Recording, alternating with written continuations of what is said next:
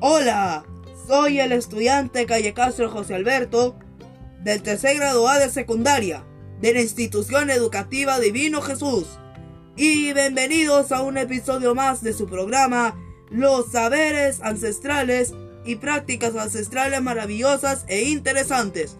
Ahora me gustaría preguntarles, ¿qué son los saberes o conocimientos ancestrales? Es todo aquello que forma parte de una comunidad que se ha ido transmitiendo de generación en generación y forman parte de su identidad cultural. Las prácticas ancestrales pueden ser gastronómico, artesanal, agricultura e historia. Estas prácticas se transmiten de forma oral de padres a hijos. Por ejemplo, voy a mencionarles el pueblo de Moche. Moche es rico en su historia. Su plato bandera es la sopa teóloga, que se prepara en Domingo de Ramos todos los años. Moche es un pueblo religioso y muy festivo, como lo son la mayoría de los pueblos de nuestro amado Perú, con muchas costumbres y tradiciones porque somos un país mega diverso. Algunos saberes ancestrales se han ido perdiendo en el tiempo y otros se han ido actualizando y modificando de acuerdo al uso de nuevas tecnologías, como por ejemplo en el tiempo de los incas. Los chasquis entregaban los mensajes, luego siguieron los carteros y los correos Ahora con el uso de la tecnología llegó el Gmail o correos electrónicos que son mucho más veloces. También en el tema del transporte hemos ido evolucionando.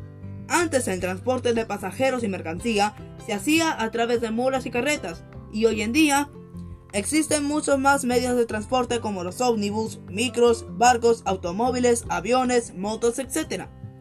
La comercialización de productos implicaba hacer cambios de bienes y servicios, por lo que se le conocía como trueque.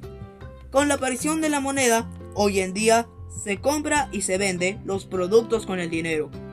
En la agricultura, la forma de sembrar ha cambiado con la llegada de los tractores, dejando atrás el arado de los bueyes. Pero siguen vigentes los canales de regadíos como las acequias y los andenes. Los saberes ancestrales provienen de gente sabia y honorable, y nos ayudan y nos guían a conducir nuestros pueblos con orgullo y dignidad. Por eso, debemos seguir practicándolos y difundiéndolos como peruanos que somos, orgullosos de nuestras culturas y tradiciones. Cada peruano tiene la misión de conservar y defender sus raíces. ¡Que viva el Perú!